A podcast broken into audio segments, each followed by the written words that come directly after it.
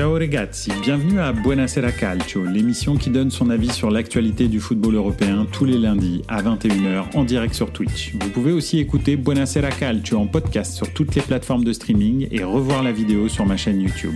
N'hésitez pas à donner votre avis en notant l'émission avec les 5 étoiles et le pouce. Bonne écoute Bonsoir à tous, bienvenue dans Buonasera Calcio, comme tous les lundis soirs à 21h.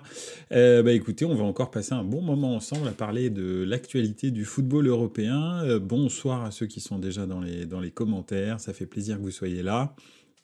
Ce soir, on va parler un petit peu de valse des entraîneurs, hein, euh, bien sûr, le départ de Jurgen Klopp de Liverpool.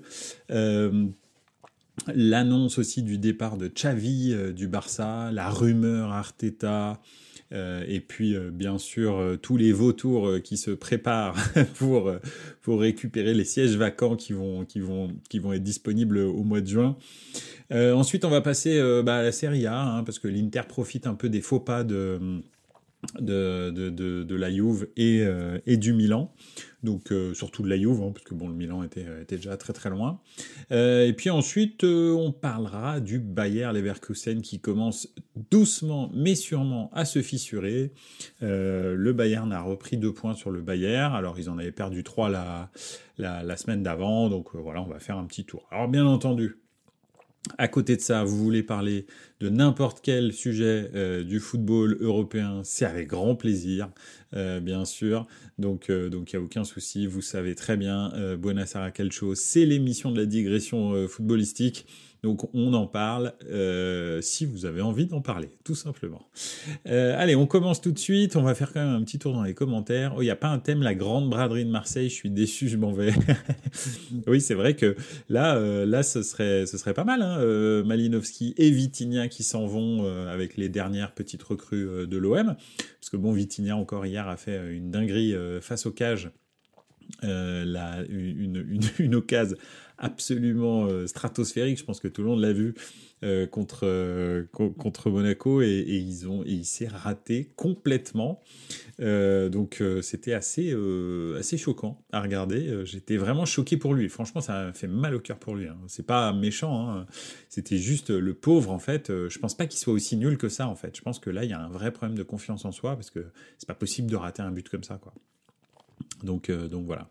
Allegri, le terroriste, pensait qu'Empoli serait facile et mettre une équipe B pour tout miser sur le match contre l'Inter, on le déteste. oui, c'est vrai. Oui, c'était pas un bon move. Honnêtement, euh, c'était pas un super move. Euh, Empoli, en plus, a un nouveau coach, hein, David et Nicolas qui euh, est un, spécialiste des, missions commando. D'ailleurs, Empoli a gagné 3-0 euh, son dernier match. Je me souviens plus contre qui, mais ça faisait bien longtemps qu'ils n'avaient pas gagné 3-0. Euh, donc, je me demande si c'était pas la série Intel. Ah, Monza. Ouais, exact. Monza, tu as tout à fait raison.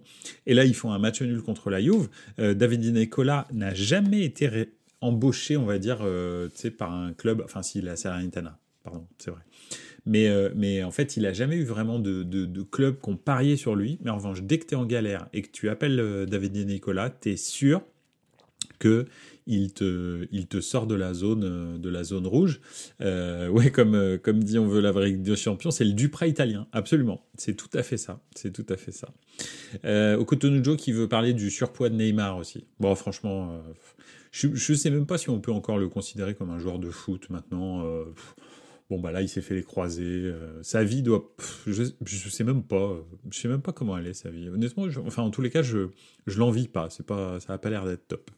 Mais c'est vrai que bon les photos avec Romario là, euh, c'était pas c'était pas terrible. Euh, c'était pas terrible. Mais maintenant euh, bah en fait, euh, il y avait eu des photos de Neymar euh, il y a récemment là, où il était, il avait l'air aussi très très gros et en fait c'était un deepfake. Donc maintenant en fait les, les, photos j'arrive plus avec avec l'IA, j'arrive enfin, je, c'est toujours un petit peu compliqué de savoir euh, ce qui est vrai du, ce qui est, ce qui est vrai et, ce qui est faux. Euh, donc, je sais pas si vous avez vu d'ailleurs euh, la, polémique un peu. j'en parle parce que c'est aussi lié au sport via le football américain, mais en l'occurrence, Taylor Swift s'est fait euh, euh, bah, euh, voilà pirater des, images on va dire et on, on, la voyait dans des positions peu peu reluisante. Enfin, je n'ai pas vu les images, mais il paraît. Ça a un peu cassé le net et je crois que X a été obligé de retirer toutes les images. Donc ça veut dire qu'on commence vraiment à avoir. On est dans une époque, c'est ça que je voulais dire.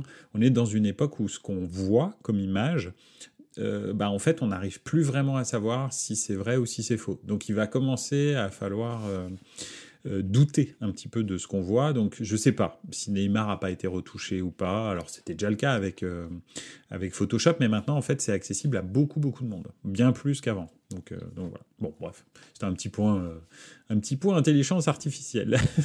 Rien à voir. Mais, mais voilà, en tous les cas, bah, c'est vrai que s'il ressemble vraiment à ça, Neymar, il n'est pas en forme. Ça, on est, on est sûr. Ah, déjà un but du Sénégal. Ouais, bah en même temps, euh, le Sénégal est une vraie équipe de foot. La Côte d'Ivoire, euh, franchement, c'est un miracle qu'il soit là et c'est assez catastrophique. Ils ont viré le coach. Enfin bref, c'est tout est tout est catastrophique en Côte d'Ivoire euh, au niveau footballistique et en revanche, le Sénégal est très clairement l'équipe la plus structurée d'Afrique avec le, Maroc, on va dire. Donc voilà, normalement. Euh, si tout se passe comme ça devrait se, prévoir, euh, ça devrait se passer, euh, le Sénégal ira au bout. après le Maroc, je suis un petit peu moins convaincu, mais, mais le, Sénégal, en revanche, ça rigole pas quoi. Ils sont là pour, ils sont en mission, les gars savent ce qu'ils ont à faire, il y a un plan de jeu. C'est pas du football champagne, mais en tous les cas, ça joue et ils ont des très bons joueurs aussi, donc voilà. Ça, ça, ouais. Soir d'ailleurs, vous avez vu, on ne parle pas de la Cannes, euh, mais bon, si vous voulez qu'on en parle, on peut en parler. Hein. Il y a quand même euh, l'Égypte qui s'est fait éliminer hier, euh, ce qui était aussi une très grosse surprise. on va commencer par la vol des entraîneurs. Comme vous l'avez vu, hein, Jürgen Klopp a annoncé son départ de, de Liverpool, pardon, pas de Manchester, de Liverpool. Et, et, effectivement, ça a ému beaucoup de monde. On s'y attendait pas parce que bah, il est un petit peu au sommet.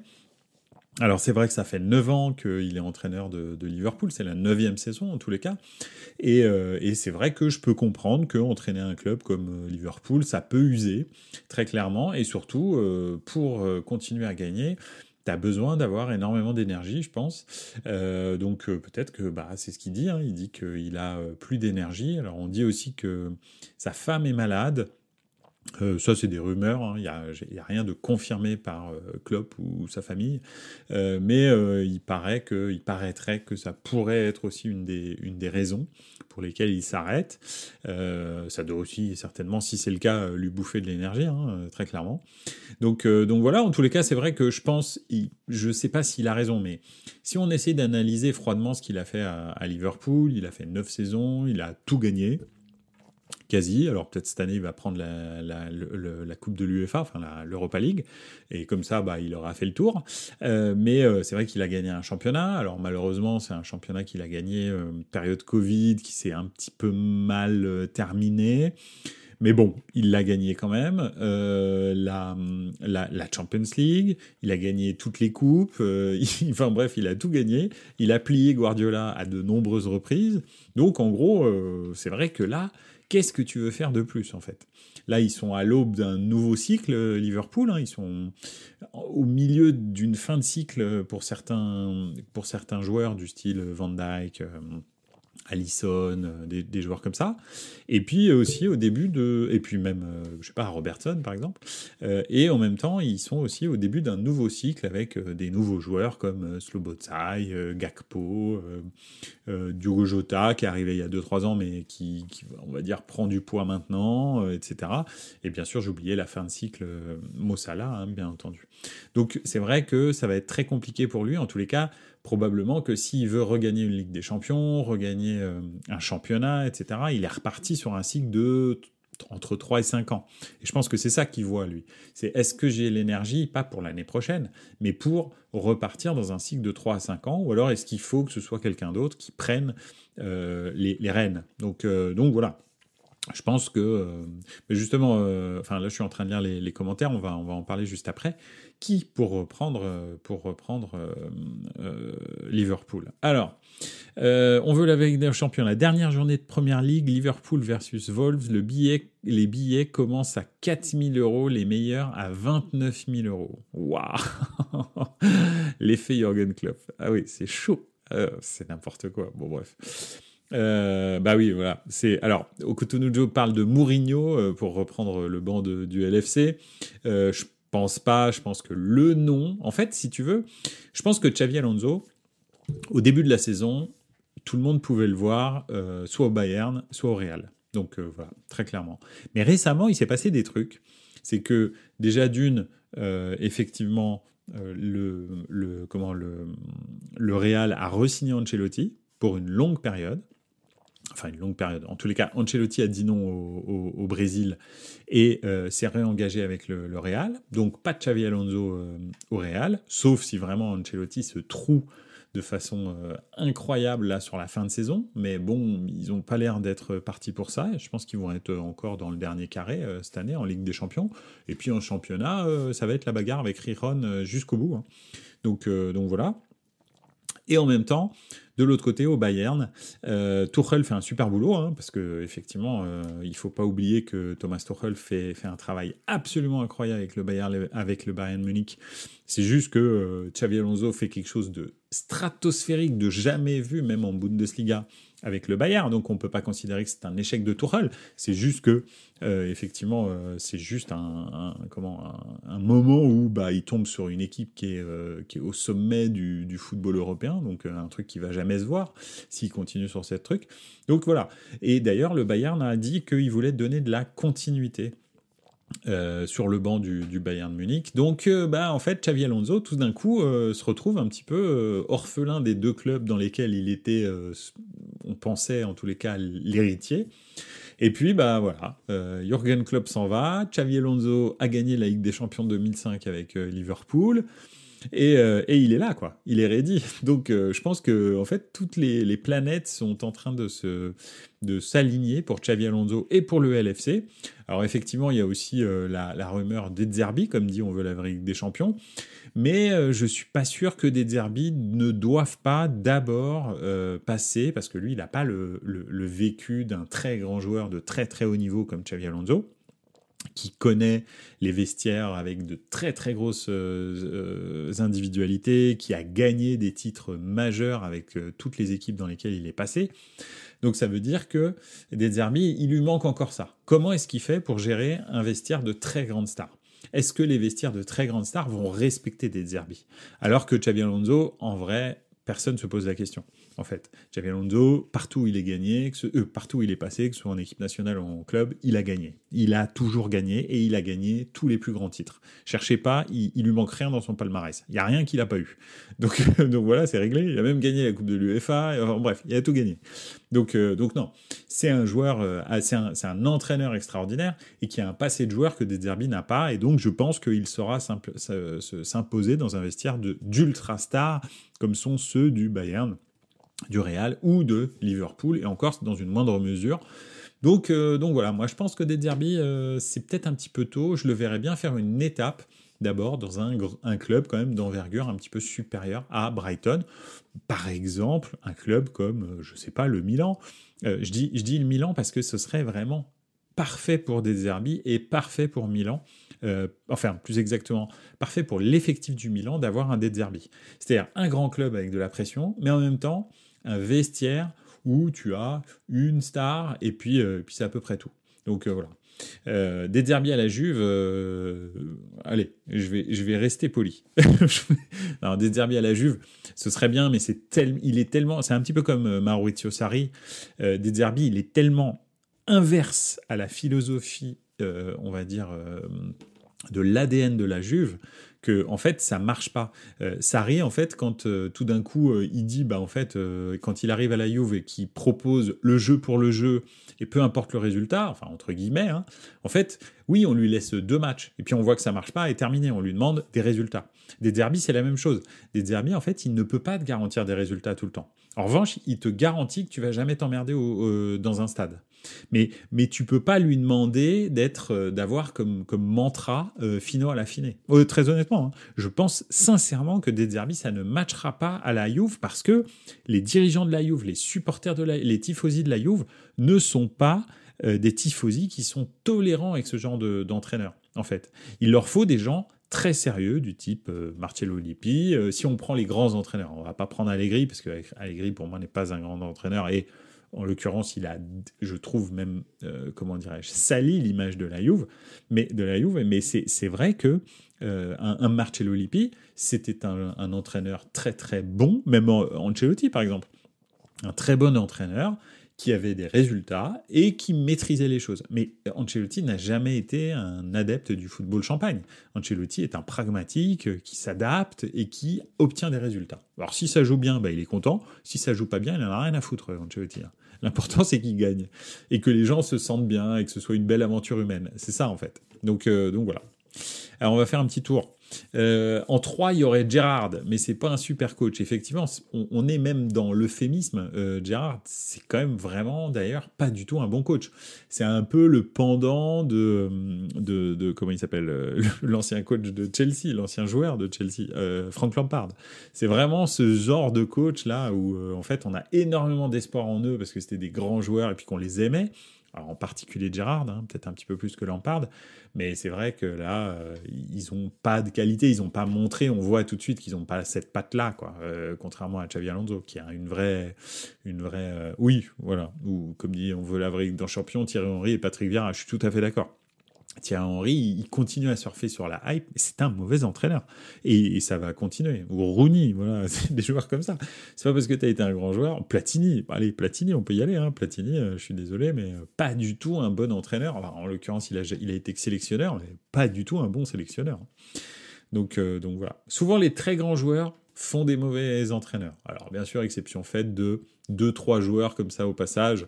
Euh, bah, en l'occurrence Zidane, en l'occurrence euh, peut-être euh, Beckenbauer dans une certaine mesure, vu qu'il a été champion du monde quand même, et puis qu'il a eu de très très nombreux succès avec, avec le Bayern, mais enfin un petit peu en tant qu'entraîneur, mais surtout en tant que dirigeant. Donc voilà, mais à part et Johan Cruyff, voilà, ça doit être les trois exceptions, on va dire, qui sont majeures dans le foot, parce que très souvent, quand tu es très fort au foot, tu es très agacé de devenir, de d'expliquer à des joueurs qui n'arrivent pas à faire ce que toi tu fais en fait. Et donc tu commences à, tu commences à t'agacer en disant mais c'est pas possible, pourquoi ils comprennent pas quoi? Donc euh, donc voilà. Alors que c'est vrai que Cruyff, euh, on va dire Beckenbauer et, Zidane, c'est à peu près les seuls qui ont réussi à se hisser en tant qu'entraîneur au niveau qu'ils avaient en tant que joueurs, même si pour euh, pour, euh, pour, Zidane, j'attends, j'attends toujours une confirmation en fait. Hein. Je veux savoir si c'était euh, le bon club au bon moment avec le bon effectif ou si c'est parce que c'est un grand manager. Donc euh, voilà, on verra. Euh, Xavi, absolument. Xavi, tu as tout à fait raison. Cruyff, il a changé le foot. Oui et non.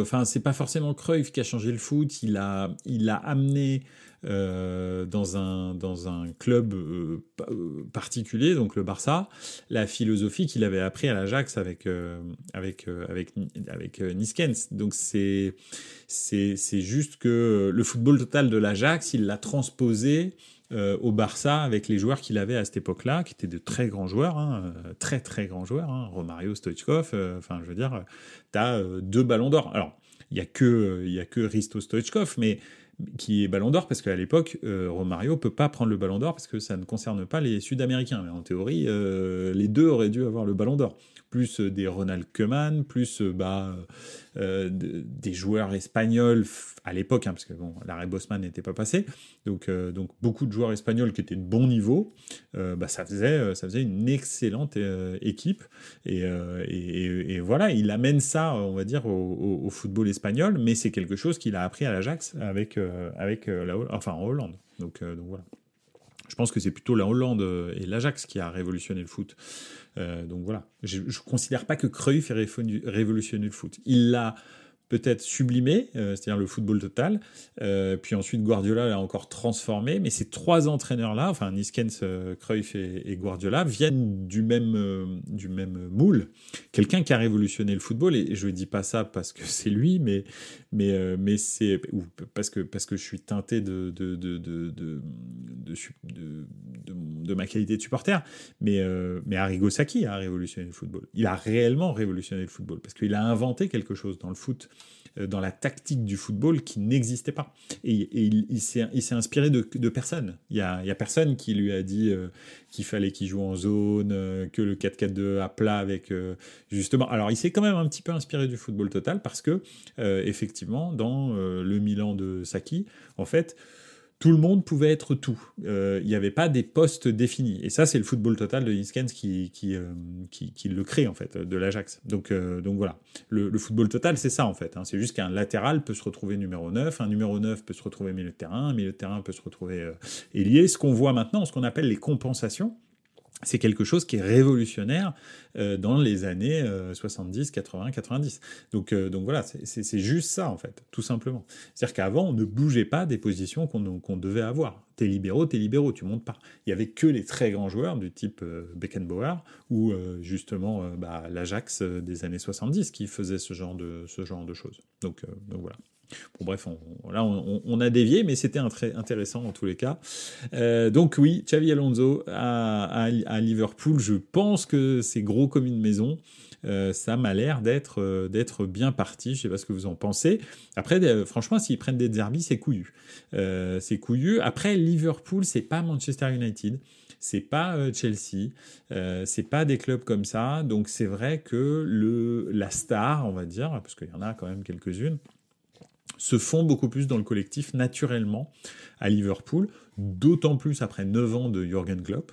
Donc c'est vrai que des Zerbi euh, à, Liverpool euh, peut-être aurait quand même euh, un certain, un certain crédit.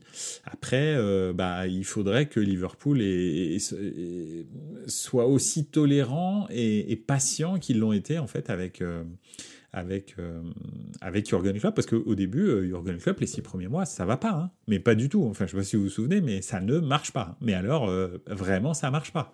Et il le vire pas, il le garde jusqu'à la fin de saison, et, et finalement, la saison suivante, on commence à voir les bribes de ce qui est le Liverpool de, de, de, Klopp.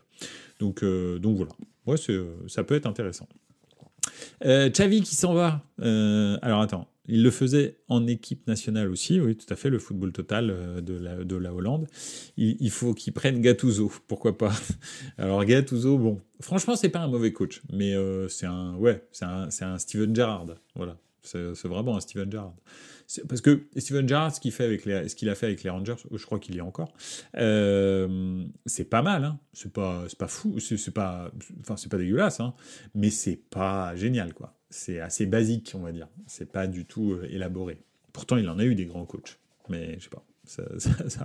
Après, il a eu beaucoup de tocards aussi, mais, euh, on va dire qu'il a eu quand même euh, un ou deux grands coachs, donc il aurait pu apprendre. Mais bon, bref. Mais il a eu énormément de tocards. Franchement, Liverpool, c'est quand même beaucoup, beaucoup de tocards anglais qui se sont enchaînés comme coach de Liverpool avant que Jurgen Klopp prenne l'équipe en main peut-être le meilleur, ça, anglais, hein, je parle, c'est Brendan Rodgers. Et encore, je suis pas sûr qu'il soit pas gallois, Brendan Rodgers, mais bon, en tous les cas, il, est, il, fait partie du Royaume-Uni. Donc, euh, donc voilà. Euh, au Barça, Xavi, euh, Xavi qui dit, euh, qui, qui jette l'éponge. Je sais pas si vous avez vu ce match, euh, ce match Barça Villarreal qui était complètement fou. Euh, donc voilà, je ne vais, pas vous raconter le match parce que vous l'avez probablement vu, vous en avez entendu parler, mais, euh, mais bon, ça s'est terminé par un 5-3 euh, famélique pour, pour le Barça. Et finalement, bah, enfin, il, a, il a acheté l'éponge et il a déclaré qu'il partait le 30 juin et que c'était mieux pour les, les joueurs que ça allait les libérer. Alors moi, ça, j'ai pas bien compris. Euh, oui, alors au Cotonou, tu parles de Kenny Daglish, bien entendu, mais ça c'était à l'époque où ça gagnait encore. Donc euh, voilà.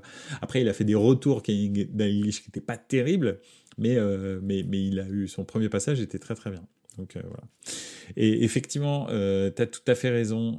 ça parle beaucoup de flics au Barça ce qui pourrait être euh, une bonne solution pour le Barça. Ça parle aussi de Mourinho. Euh, il ne faut pas oublier que Mourinho était, euh, était, a commencé son histoire, on va dire, au Barça et pas au Real. Hein. Il est passé au Real ensuite, mais il a été adjoint, hein, on en parlait la semaine dernière. Donc c'est vrai que ça va être très compliqué pour la Porta de ne pas, de ne pas succomber à, Mourinho. Et puis, euh, toi, tu dis Nagelsmann. Nagelsmann, j'ai pas entendu de rumeur, mais effectivement, euh, tu as tout à fait raison. C'est quelque chose qui est, euh, qui est on va dire, qu'on peut, qu'on peut imaginer. Et c'est vrai que la, quatrième, la quatrième rumeur, et c'est la plus importante, je pense, et tu as tout à fait raison, euh, on veut la avec des champions, c'est Thiago Motta. Thiago Motta qui, euh, qui serait a priori le, choix numéro un, enfin un bis avec Flick, Hansi Flick. Donc vraiment, ça se jouerait entre Hansi Flick et Thiago Motta. Je comprendrais Hansi Flick qui est un peu à la relance de sa carrière. Euh, parce que bah, Bayern, tout gagné avec le Bayern, revient au Bayern, pas terrible, se fait virer, part en équipe nationale. En équipe nationale, c'est vraiment merdique, il se fait virer. Euh, et puis, euh, puis là, bah, il est un peu, il est un peu, il est un peu au milieu de nulle part. Donc lui, qui reprenne le Barça, je peux comprendre. Euh, parce que finalement c'est la relance de sa carrière. S'il fait quelque chose de bien, ça peut être un nouveau départ. Si en revanche bah, il se refoire, bah là c'est terminé, merci, c'est gentil, euh, bonne journée, euh, c'est gentil. Tu, il retombe un peu dans l'anonymat et probablement voilà, ce sera fini pour, sa, carrière. Parce que je pense qu'il ne veut pas, après avoir tout gagné avec le Bayern, entraîner l'équipe nationale allemande c'est compliqué d'accepter un Augsbourg, quoi, par exemple. Tu, tu fais pas ça. Ou, euh, je sais pas, euh, je, sais pas quoi dire, mais euh, style un, un Brighton ou un truc comme ça. Tu, tu, tu, fais pas ce genre de choses quand tu es, euh, quand tu es anti-flic dans sa position. Ça veut donc dire que là, en gros, le Barça, c'est son standing. Il le fait. Il sait que le Barça le prendrait parce que le Barça est en difficulté, hein, parce que c'est pas un Barça qui est au top, euh, ni financièrement, ni en termes de recrutement. C'est pas terrible. Leur équipe, elle est pas top. honnêtement, quand tu regardes les joueurs, moi, je suis pas, je suis pas impressionné. Euh, Lewandowski, il est vraiment en fin de vie, enfin, fin de vie footballistique. Euh, sans Ter Stegen, euh, cette équipe, euh, bah, c'est une passoire. Hein. Quand tu prends 5 buts contre Villarreal, qui est, dans les tréfonds de la, de la Liga, c'est qu'il y a un problème. quoi. donc je pense que effectivement, il y a 2-3 bons joueurs dans l'équipe, mais, mais ça tourne pas. Et, et que Hansi Flick le fasse, bon, bah pourquoi pas. Mais Thiago Motta, il est, il est à l'aube de sa carrière. Pourquoi aller se cramer directement dans un club flingué, parce qu'en ce moment ils sont flingués, et sans aucun moyen, parce que de toute façon, tu ne peux pas recruter. Dès que tu recrutes un truc, il y a toujours quelqu'un qui te dit Ah bah non, mais lui, tu peux pas l'inscrire, ceci, cela. Puis en plus, tu as une pression. Euh, bah, enfin voilà, ça fait partie de ces clubs, le Barça, où tu as une pression absolument incroyable. Si Xavi a pris une pression comme ça, imagine ce que va prendre Thiago Motta. C'est, enfin, je veux dire, donc c'est vrai que pour Mota, le move politiquement ou stratégiquement, il est tout pourri. Il faut surtout pas qu'il fasse ça.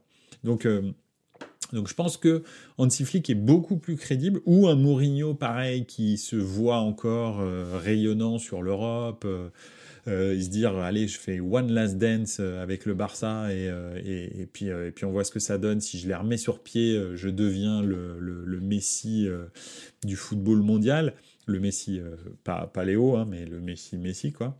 Donc oui, c'est c'est pourquoi pas. Mourinho, Hansi Flick, je comprends parce que c'est la relance de leur carrière, le Barça. Mais le Barça n'est pas en position pour aller euh, recruter un top euh, entraîneur comme des Zerbi ou Thiago Motta que toute l'Europe s'arrache. Ils ont des projets qui sont vachement positifs, dynamiques, euh, ambitieux, qui leur sont proposés. Aller dans un bateau qui coule quoi Enfin, il n'y a, pas de, raison. Donc, donc voilà, moi j'y crois pas trop. Domenech est libre pour le Barça, dit Okutonujo. Effectivement, très honnêtement, personnellement, hein, mais ça, là, c'est intime. Hein, je leur souhaite. Euh, vraiment, de prendre Domenech. mais, mais c'est parce que voilà, j'ai un rapport particulier avec le Barça, donc euh, voilà. Euh, on veut la vérité des champions qui dit il n'y a pas Raphaël Marquez, étonnant, il déjà le Barça, il entraîne déjà le Barça B.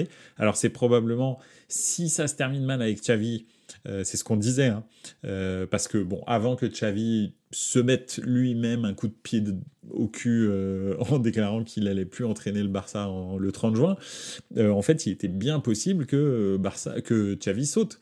Donc, en gros, en fait, Raphaël Marquez serait celui qui potentiellement reprendrait l'équipe en, en, intérim, quoi. Et d'ailleurs, euh, bah, c'est pas, franchement, c'est pas parce que euh, Xavi a dit que le 30 juin euh, il s'en va qu'il va pas s'en aller avant. Hein, parce que si, là, s'il enchaîne deux défaites en championnat, par exemple, mais il va dégager, je te le dis. C'est sûr, parce qu'en fait, tu peux pas, tu, enfin, je dire, le Barça doit se qualifier avec des champions. Ils peuvent pas faire autrement. Euh, financièrement, là, c'est une question de vie ou de mort. Donc, euh, donc en fait, tu peux pas, tu peux pas ne pas terminer quatrième. Et là, euh, l'Athletic Club Bilbao s'est raté ce week-end en faisant un match nul en bois 0-0 et, et n'a pas pris la place du Barça. Mais ils peuvent le faire en fait. Hein. Si le Barça continue comme ça, l'Athletic en ce moment, ils sont très très chauds. ils jouent très bien. Et d'ailleurs, je les ai vus en couple là, euh, dans la semaine, c'était, euh, c'était vraiment très très bien. Donc, euh, non, effectivement, non, très très très très possible que Xavi termine pas la saison en fait, même si lui s'est auto-licencié voilà, pour le 30 juin. Mais bon. Ils veulent pas prendre Allegri au Barça, on l'amène direct à l'aéroport, nous. Ah, là, c'est clair que passer du tiki-taka, parce que dans leur tête, ils jouent encore le football de 2015 ou de 2011, hein, le Barça. Ça fait des années qu'ils nous gonflent avec ça, alors que franchement, euh, ça fait quand même euh, bien 6, 7, 8 ans que c'est quand même super dégueu à regarder le Barça. Enfin, c'est compliqué, même la saison dernière où ils sont champions. Ils sont champions parce qu'ils ont la meilleure défense du championnat et le jeu est pitoyable. Euh, donc, euh, donc voilà. Et en fait, ils n'ont pas la meilleure défense du championnat. On le voit là cette année. Ils ont le meilleur goal probablement un des meilleurs le meilleur goal du monde.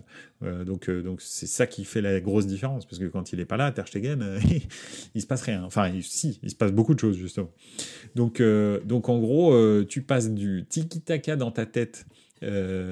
football total, Johan Cruyff, tout ça, tout ça, de 2011 et 2015, à Allegri. Franchement, même si ça fait 7-8 ans qu'ils jouent pas bien, ils sont pas prêts. Ils, ils, sont pas prêts, il va y avoir des... Moi, moi, moi pour, pour les supporters, pour les coulisses, je ferais pas ça.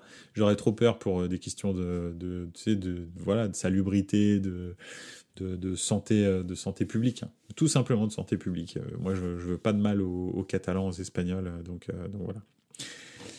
Euh, voilà un petit peu. Bon et puis alors je vais terminer aussi par euh, par la par la rumeur Arteta. Hein. Vous avez vu il y a eu une rumeur sur X euh, et puis pas que sur X d'ailleurs qui disait que Arteta pareil lui annonçait la fin de carrière, la fin de carrière pardon, qui démissionnait qu'est-ce que je raconte, qui démissionnait d'Arsenal à la fin de saison.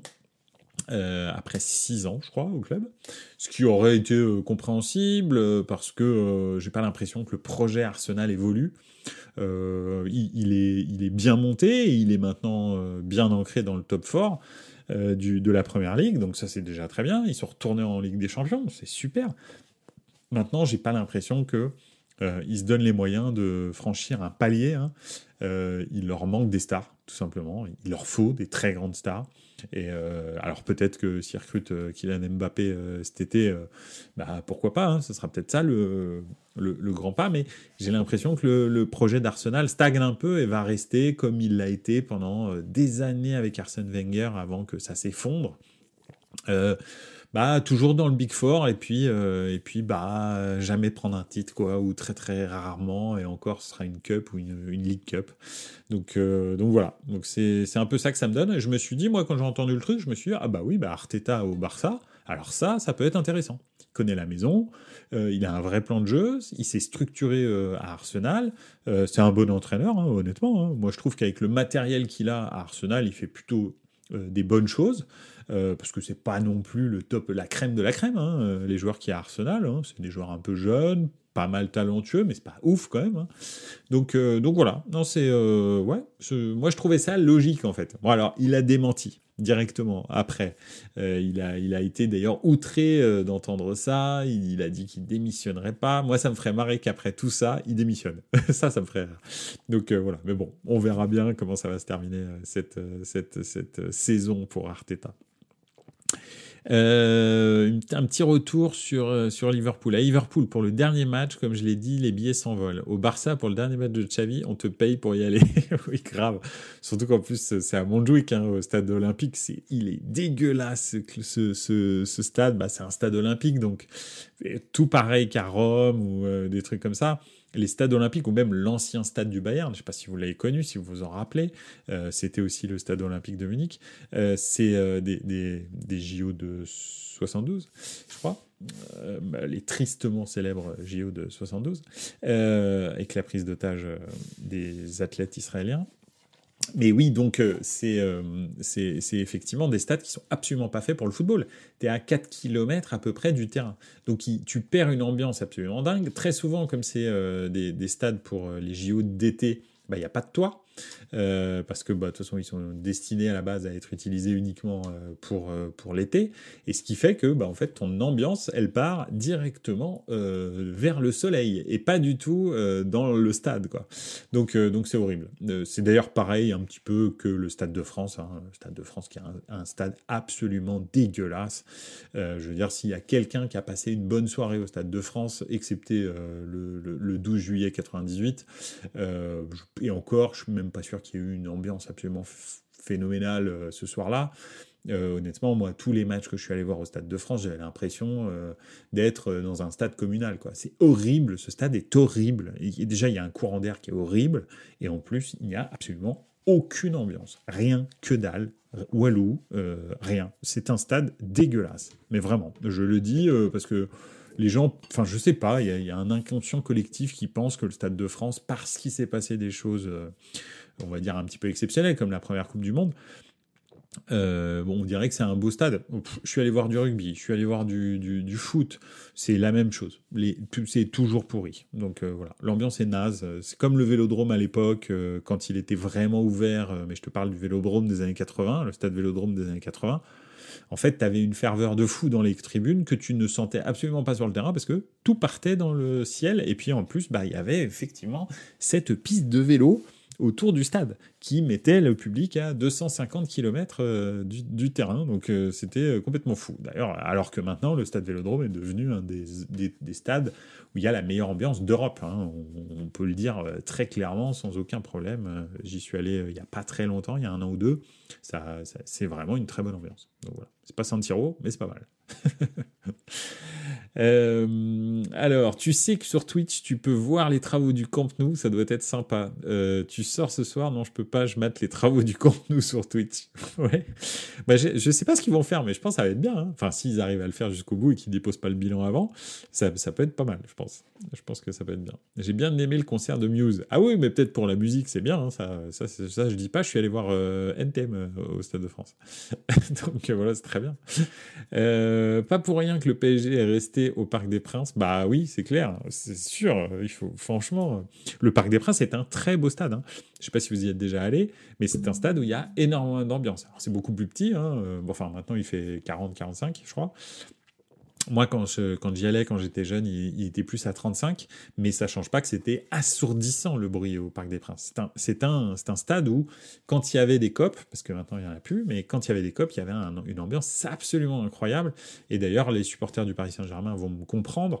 Euh, les copes à l'époque, euh, même si euh, tout n'était pas bien dans les copes du Paris Saint-Germain, hein, très clairement, surtout à Boulogne, mais ils se parlaient et ils se répondaient quand ça allait à peu près, quand c'était pas la guerre entre Auteuil et, Boulogne, euh, en fait, euh, on les entendait, euh, on les entendait se répondre et c'était, c'était excellent. Il y avait deux copes à Paris et c'était vraiment excellent de les entendre.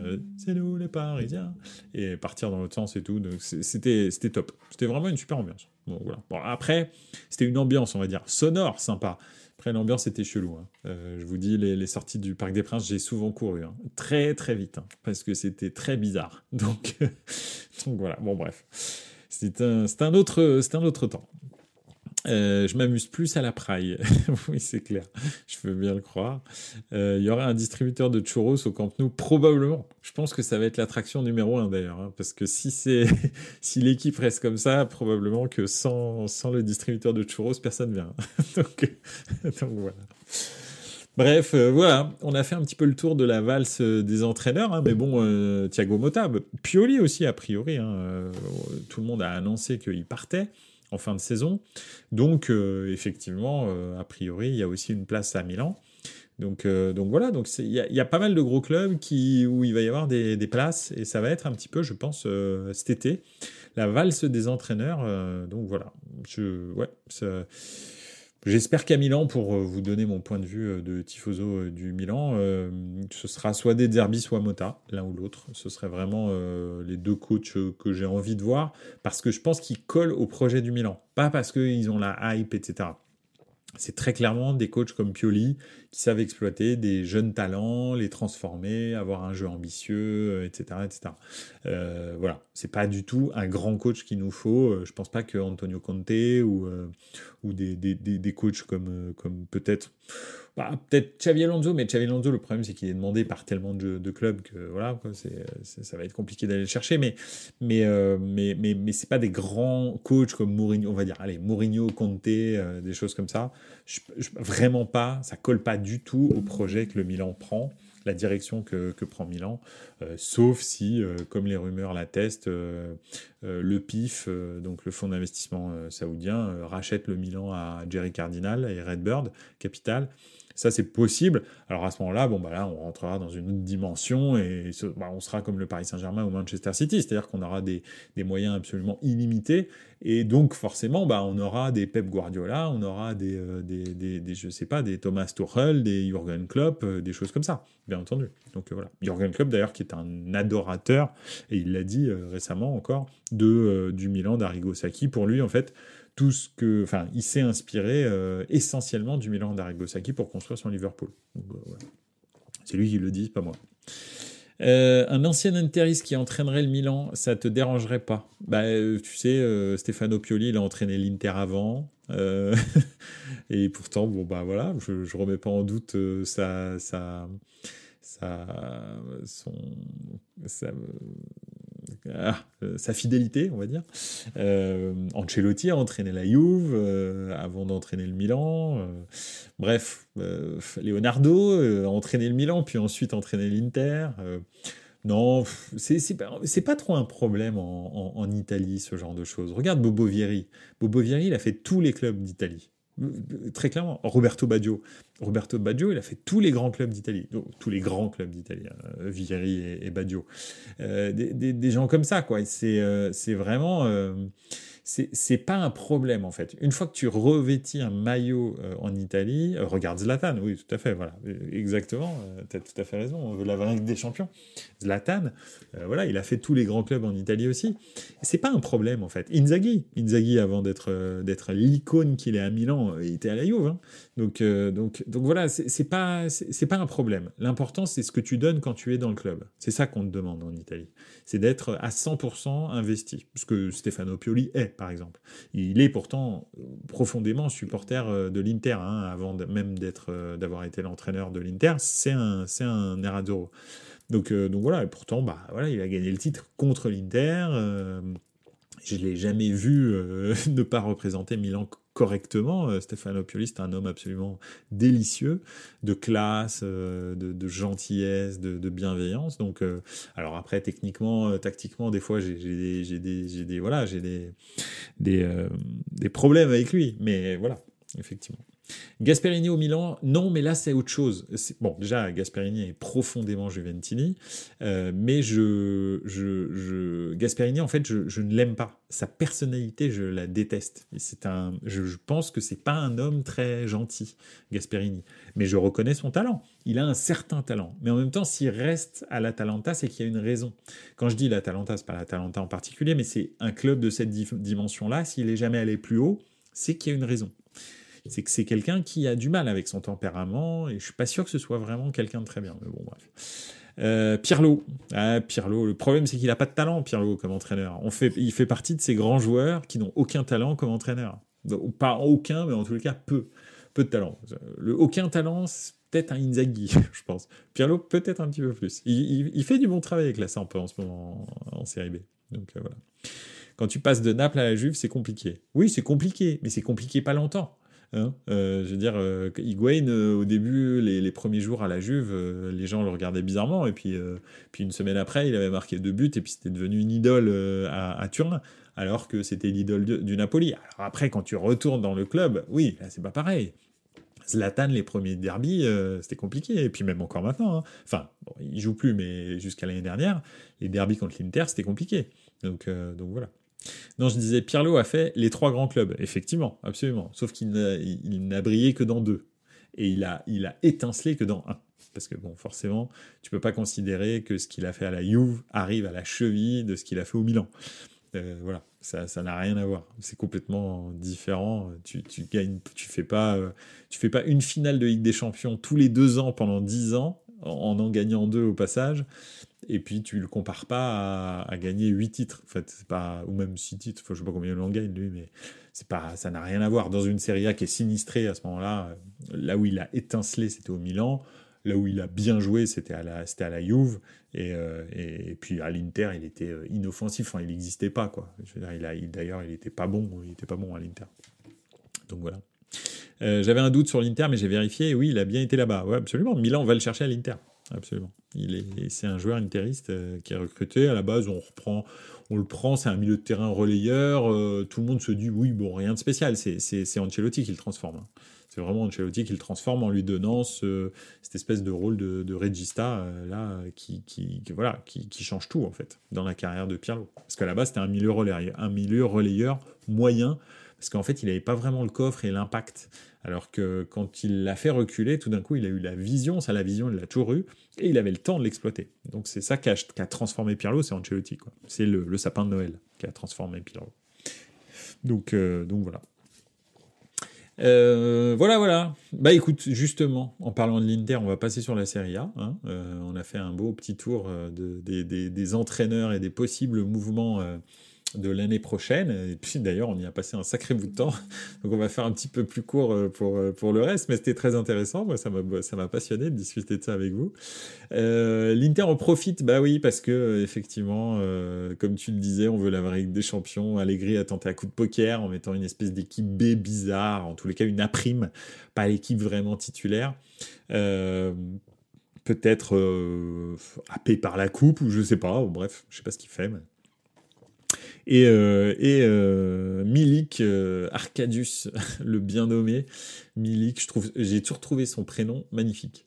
Enfin, je veux dire, c'est un, prénom d'héros, de héros. C'est pas un prénom, tu vois, c'est pas un prénom commun. Arcadius, Milik. Je trouve Arcadius, ça fait tellement. Enfin bref, c'est un très beau prénom. Ça doit être compliqué à, porter, tu vois. Mais, franchement, t'arrives, on t'appelle Arcadius, tout le monde se calme dans la salle, quoi, normalement. donc, euh, donc voilà. Et, euh, en l'occurrence, effectivement, bah, il met un tacle au milieu du tibia d'un joueur de, Empoli, il prend un rouge justifié pour moi. Il n'y a pas, a pas scandale. et puis, bah, ça met en galère direct la Juve. Alors bon, au caractère, ils reviennent et puis Empoli finalement marque un but. voilà, Empoli c'est pas une super équipe, mais encore une fois, euh, David et Nicolas les a transformés. Et ce qui fait que la Juve avait perdu deux points. Donc je me suis dit, chouette, le Milan peut reprendre deux points sur la Juve, c'est cool, c'est peut-être le début d'une remontada. D'abord on reprend la Juve, et puis ensuite on reprend l'Inter. Quand euh, la Ligue des Champions reviendra, ils seront absorbés par ça, et eh ben c'est bien. Et bien sûr, Milan arrive à euh, faire 2-2 contre Bologne dans un match franchement qu'ils ont dominé et, euh, et, où ils ont euh, deux penalties et, euh, et, où ils perdent, ils, les ratent. Les deux, les deux Français, nos deux Français ratent les penalties, les deux sont très mal tirés, enfin bon, très mal tirés, celui de Théo Hernandez est plutôt bien placé, le problème c'est qu'il prend le poteau, et puis en plus après il le retouche, bon bref, et, et donc, donc voilà, donc c'est compliqué, et, et finalement l'Inter qui va gagner à la Fio dans des conditions un petit peu bizarres, le but de Lautaro, est-ce qu'il fait une faute? Franchement, je trouve pas ça choquant. Je dois le dire. Moi, ça m'aurait choqué qu'on on annule son but pour la pseudo poussette qu'il fait sur le défenseur. Moi, je trouve que c'est du foot, euh, c'est du, c'est du, euh, c'est un petit peu physique. Donc, euh, donc voilà, ça m'emmerde, mais, euh, mais enfin ça m'embête, pardon. Mais, mais effectivement, il marque ce but. Et puis ensuite, moi, ce qui, ce qui me pose problème, c'est c'est le penalty de Gonzalez. C'est pas possible de tirer un penalty comme ça. Même, même les penalties de 10 000 ans étaient mieux tirés. C'est une passe en retrait à Sommer. Le mec s'est dit, je m'en fous, je fais un all-in. Si c'est contre-pied, c'est le, c'est le penalty le plus chill du monde. Si c'est pas contre-pied, j'ai l'air d'un con. Bah voilà, il, a pris la deuxième, la deuxième option. Donc, euh, donc voilà. Et d'ailleurs, je crois que c'est la première fois depuis je sais plus combien d'années, voire même la première fois en Serie A, qu'il y a dans la même journée de championnat cinq pénalties ratés dans la même journée de championnat, il me semble. Parce que donc il y en a eu euh, plein d'autres. Hein. Donc il y a eu les deux du Milan, celui de la Fio, et après euh, il y a eu un à Lecce, je crois. Enfin bref, il y a eu cinq pénalties ratés. Je crois que c'est la première fois dans l'histoire de la Serie A, ou alors ça doit faire 50 ans, un truc dans le genre. Donc, euh, donc voilà. quand même, plus facile d'être seul pour marquer. Pour moi, il y a faute directe. Je, respecte les deux. Je respecte, honnêtement, il aurait sifflé, je me serais dit, euh, ouais, c'est vrai qu'il le pousse, mais c'est pas, c'est pas, c'est pas, euh, c'est pas hallucinant comme poussette, quoi. C'est pas un truc de fou. C'est plus ils sont au duel, ils le poussent un peu, bon, voilà. Euh, qui dit d'ailleurs c'est un sport de contact, je suis d'accord, euh, et on veut la vérité des champions qui dit il y a contact et contact, là c'était un peu trop pour moi perso. Je peux comprendre, je peux comprendre. Je suis pas, je te dis, je, voilà. au fond de moi, je pense que si c'est Giroud qui avait fait la même chose, je me serais dit non, bah ouais, il n'y a pas faute, en fait, c'est juste, euh, il est physique et pas l'autre, quoi. Mais, euh, mais si on avait sifflé, je me serais dit, bon, bah c'est léger, mais oui, pourquoi pas. Donc, euh, bon, bref. C'est comme ça, en ce moment, l'Inter, tout tourne pour eux, hein. ça c'est clair. On peut, quand tu as la chance du champion, tu as la chance du champion. D'ailleurs, le penalty est là pour, pour le dire, hein. donc, donc voilà. D'ailleurs, dans un pays ultra foot, joli de faire la une des trois gros quotidiens avec Sinner. Ouais, c'est bien. Mais en même temps, là, c'était quand même historique. Ça fait quoi, 45 euh, ans après qu'il y a un Italien qui gagne euh, un grand chelem? Donc euh, bon, Là, c'est quand même historique. En plus, c'est l'Australian Open. Il a sorti, euh, il a sorti euh, Djokovic, qui est euh, le GOAT, celui qui a le plus le record des Australian Open. Enfin bref, tout est, tout est, tout est, tout est réuni pour que ce soit magique. Et puis, et puis le scénario du match en plus. scénario du match, être mené de 0, de 7-0 et revenir gagner les trois derniers sets, en plus de façon magistrale. Non, franchement, c'est extraordinaire. Et en plus, bah, de toute façon, hein, que ce soit Djoko ou Sinner, ce sont deux Milanistes donc euh, bon, bah voilà quoi. Moi je suis aux anges, ça me dérange pas qu'il fasse la une. je, suis au top. Donc euh, voilà, c'est vraiment. Joko et Sinner sont des très très grands tifosi du Milan. Euh, donc, voilà, ils étaient là d'ailleurs. Enfin, Sinner était là récemment, hein, là en début de saison. Il avait reçu un maillot et tout à son nom, tout ça, tout ça.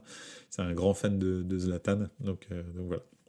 Euh, Okutonujo qui dit je regarde pas le tennis. En même temps, tu peux pas tout regarder euh, Okutonujo. Déjà, tu regardes euh, Torino Bologne, euh, Torino Genoa. je comprends que t'aies pas le temps pour le tennis, parce qu'il faut savoir que Okutonujo regarde tout tout, ce qui est football, il le regarde. Et, et je dis pas ça euh, méchamment, je trouve ça admirable. Euh, franchement, de temps en temps, euh, de temps en temps, c'est, je, suis, je suis très surpris. Donc, félicitations. c'est très bien, c'est comme ça hein, qu'on, apprécie le foot et qu'on comprend le foot. C'est, c'est pas que quand on regarde des, que quand on regarde des, des, des, très grands matchs. c'est aussi, c'est aussi en regardant des petits matchs parce que le foot, c'est, essentiellement ça. Donc, donc voilà. Euh, Serie A surtout, tu me dis. Oui, c'est vrai. C'est vrai que c'est souvent des, des Torino Bologne, des Lecce, euh, des Lecce, euh, Lecce Empoli, euh, des choses comme ça. Donc voilà. Moi, je regarde tout les sports, ski, tennis, foot, F1, moto, vélo. Mes journées sont bien remplies. Oui, je sais, tu nous avais déjà dit ça. on veut la vraie Ligue des Champions. C'est vrai. C'est vrai que tu regardes tout. T'es, es omnisport, toi. Moi, je, dois, je dois vous avouer que football américain, là, ces derniers temps, oui, j'aime bien. Euh, un petit peu de MMA, euh, mais ça m'est passé. Enfin, ça m'est passé parce que j'ai plus l'abonnement RMC Sport, tout simplement. Euh, ski, très peu. J'en fais beaucoup, mais voilà. tennis, oui, oui, oui. Puis je joue aussi, donc, donc voilà. Football, bon bah bien sûr, hein. je serais pas là sinon. et puis voilà. Après le reste, les sports mécaniques pas trop. J'aime bien Drive to Survive, mais mais pas en direct la F1. La moto, bon, ça m'a jamais trop attiré. Et puis, euh, puis voilà. Le vélo, le vélo, oui, au mois de juillet pour faire la sieste. Voilà. Mais c'est tout. c'est tout. Le, non, le vélo, sinon, non. Mais sinon, le oui, le, au mois de juillet pour faire la sieste avec plaisir. Donc voilà. Bon, bref, revenons-en à nos moutons. L'Inter en profite. L'Inter en gagnant 1-0 contre la Fio euh, en profite. En plus, un match en retard. Euh, donc euh, il repasse premier du championnat devant la, devant la Juve qui avait pris provisoirement la tête parce que l'Inter avait un match en retard euh, à cause de la Supercoupe d'Italie. Donc, donc ils repassent devant avec un, avec un, point d'avance et en plus ils ont un match en retard. Donc potentiellement ils peuvent reprendre vraiment deux points de plus d'avance sur la Juve et, et ils prennent aussi deux points d'avance en plus sur le Milan potentiellement. Donc là, ils vont commencer à être tout seuls dans leur monde, je pense. Euh, ce qui est très bien, enfin, pour eux. Parce que la Ligue des Champions arrive bientôt, hein, euh, dans deux semaines. Hein. Dans deux semaines, la Champions recommence. Quoique l'Inter, je ne sais pas s'il joue euh, dans deux semaines, mais enfin, si c'est pas dans deux semaines, c'est dans trois semaines. Et c'est bien d'avoir un petit peu d'avance à ce moment-là de la saison, parce que bah, c'est vrai que les lendemains de Ligue des Champions, souvent, pas forcément les matchs d'avant, parce que les matchs d'avant, il y a beaucoup de gens qui veulent leur place dans l'équipe. Donc tout le monde est bien motivé. C'est souvent les matchs d'après qui sont très compliqués pour la Ligue des Champions et pour la Coupe d'Europe en général. Donc, euh, donc voilà, ouais, c'est très bien. Euh, là, je regarde Kalidor avec Schwarzy. Bravo. Bravo, Gotonujo, je sais pas ce que c'est. Euh, S'il gagne dimanche, on pourra dire que l'Inter sera pratiquement champion. Ouais. D'ailleurs, on va en parler du, week-end de fou qui nous attend. On en avait parlé un petit peu la semaine dernière. Mais là, le week-end, ce week-end-là, il est, fou. Il est fou. 20 février et 13 mars pour l'Inter. Dimanche de fou, c'est vrai. Le dimanche est fou. Euh, un petit tour par l'Allemagne. Ça devient de plus en plus compliqué pour le Bayer Leverkusen. Hein. Euh, Bayer Leverkusen qui l'a euh, fait un match nul. Euh, ces derniers temps, ils étaient très proches de faire des matchs nuls. Hein. Alors, finalement, dans le match, le contenu du match, ils, ont 28 tirs, bref, ils ont beaucoup d'occasions en première période, en deuxième période. C'est pas normal qu'ils marquent pas finalement, sur ce, sur ce match-là. Un petit peu comme d'habitude. Ils dominent extrêmement euh, leurs adversaires, mais là, ces derniers temps, ils, mettent plus au fond. Depuis que Boniface n'est plus là, euh, c'est plus compliqué de marquer des buts. En revanche, ils se créent toujours des occasions. Donc ça, c'est plutôt le bon truc. Mais là, bah, à force de tourner autour du pot, à un moment donné, effectivement, euh, le Bayern Leverkusen, bah voilà, fait un match nul. De l'autre côté, le Bayern a gagné.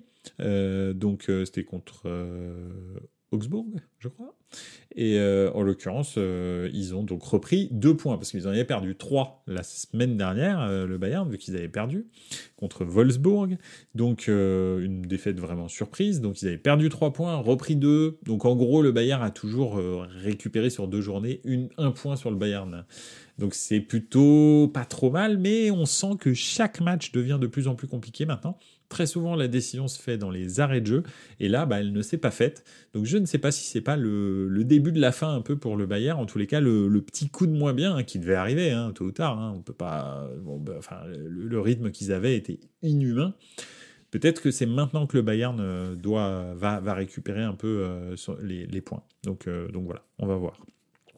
Salernitana Roma toujours 0-0. Bon, bah. Euh, c'est Leipzig qui me déçoit en ce moment en Bundesliga. Ça perd beaucoup ce week-end, encore 5-2. Oui, mais contre euh, Stuttgart. Donc euh, voilà, très gros match hein, d'ailleurs.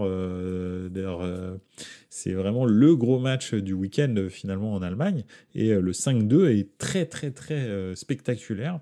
Et c'est vrai que là, un petit peu, Leipzig s'en va, Stuttgart reste un petit peu tout seul, pareil, un peu décroché des autres. Donc, donc voilà, ça commence à être une lutte à deux, c'est un peu comme en Italie, une lutte à deux pour le titre, ensuite un troisième qui est un peu tout seul, et après euh, quatrième, cinquième, sixième qui sont, qui sont détachés.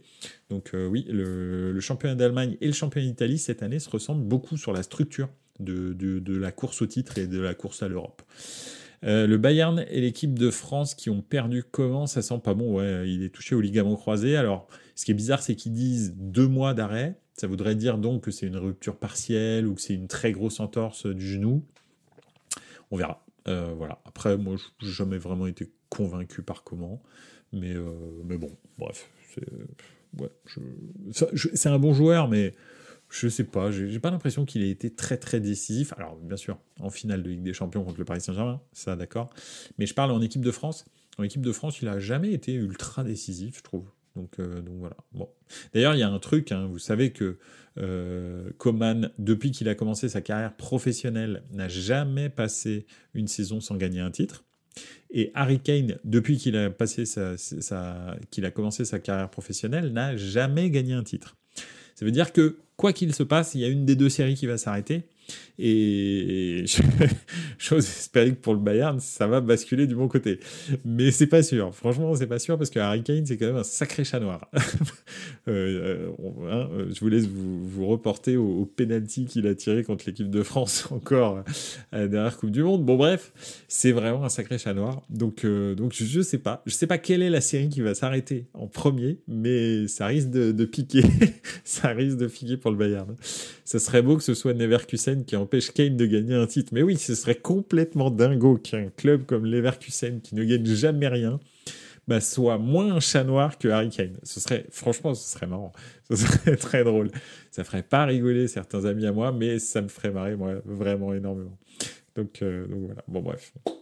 En tous les cas, voilà, ça se resserre un peu euh, en haut et c'est pas fini. Donc, on va faire un petit tour dans le dimanche, la semaine prochaine, lundi soir, quand on va débriefer, on va avoir des matchs de l'espace. Bon, déjà, il y a l'Olympico en France. Euh, L'Olympico entre Lyon et Marseille. je parle d'un certain Ludo, absolument, tu as tout à fait raison, on veut la Ligue des Champions. entre Lyon et Marseille, effectivement, l'Olympico, même si les deux clubs sont pas au sommet, c'est toujours, euh, il y a beaucoup d'intensité. Lyon sort de deux défaites après qu'on ait eu l'impression qu'ils s'étaient, euh, sortis de, leur, euh, de leur mauvais pas concernant la relégation. Et Marseille, bah, eux aussi doivent se relancer. Hein. Là, ils ont fait une piètre prestation, un match nul contre une équipe qui a terminé à 9. Donc voilà, c'était pas. Les deux équipes doivent se racheter, donc ça risque d'être à couteau tiré. Ça, c'est déjà le premier match. Deuxième match, 17h30, enfin, deuxième match très gros autre match. 17h30, Arsenal, Liverpool, le premier contre le troisième, ça va envoyer du steak. Ça, c'est vraiment un très très gros match. Donc, euh, voilà, on va voir un petit peu où on est Arsenal, justement, on en parlait euh, tout à l'heure. Et aussi, est-ce que Liverpool va vraiment lutter en tête à tête avec Manchester City jusqu'à la fin de saison? En Espagne, le derby de, Madrid, Real Madrid, Atlético Madrid à 21h euh, en direct sur Beansport 1. Euh, donc Arsenal-Liverpool 17h30 Canal+, Lyon-Marseille 20h45 Prime Video, bien entendu. Alors je parle pour, euh, pour la France. en Allemagne, rien de foufou. Hein. Bon, il y a un Leipzig Union Berlin qui peut-être l'année dernière nous aurait fait rêver, mais bon, cette année, étant que Berlin est 15e, c'est pas terrible. Et enfin, le derby d'Italie. Et d'ailleurs, il n'y a pas que ça, hein, parce qu'il y a aussi Atalanta Bergame Lazio, donc c'est plutôt pas mal et c'est important pour, euh, pour l'Europe. Et suivi à 20h45 sur Bein Sport 2 de Inter Juve. Donc euh, franchement, stratosphérique cette soirée. Cette soirée est complètement folle. la soirée de dimanche, je vais vraiment avoir beaucoup, beaucoup de mal à me décider. Bon, je pense que je vais regarder Inter Juve parce que forcément mais je vais beaucoup zapper euh, sur, euh, sur Real Atletico. Et puis à 17h30, je me serais fait euh, Arsenal-Liverpool, ça c'est clair. Donc, donc voilà, et puis je me tiendrai au courant, on va dire, du score de Lyon-Marseille. Je vous garantis rien quant à est-ce que je vais le regarder ou pas. Donc, donc voilà. Voilà, en tous les cas, lundi prochain, on aura beaucoup, beaucoup de choses à débriefer. ce sera vraiment super. Et puis, bah, on se rapprochera petit à petit de la Champions. Donc, euh, donc voilà, on pourra commencer peut-être à, en parler un petit peu, euh, voir un peu les, évolutions. Il y aura certainement, vous savez très bien que le football nous réserve toujours des surprises. Donc euh, allez savoir, quid de Xavi, quid de Liverpool, la réaction des joueurs après l'annonce de Jürgen Klopp, etc. Bref, on verra, on verra comment ça va se, se, se développer tout ça. Bah écoutez, merci beaucoup. C'était vraiment encore très très sympa de discuter football avec vous. J'espère que ça vous a amusé, j'espère que ça vous a intéressé. En tous les cas, c'était mon cas. Euh, on se retrouve lundi prochain à 21h comme d'habitude, n'hésitez pas aussi à aller revoir la vidéo euh, sur YouTube, bien sûr sur Twitch, euh, et, puis, et puis bien sûr en podcast sur toutes les plateformes de streaming. N'oubliez pas les 5 étoiles aussi, et puis le petit pouce sur YouTube, ça fait toujours plaisir. Voilà, merci beaucoup, salut à tous, et n'oubliez pas, ciao les gars, ciao ciao.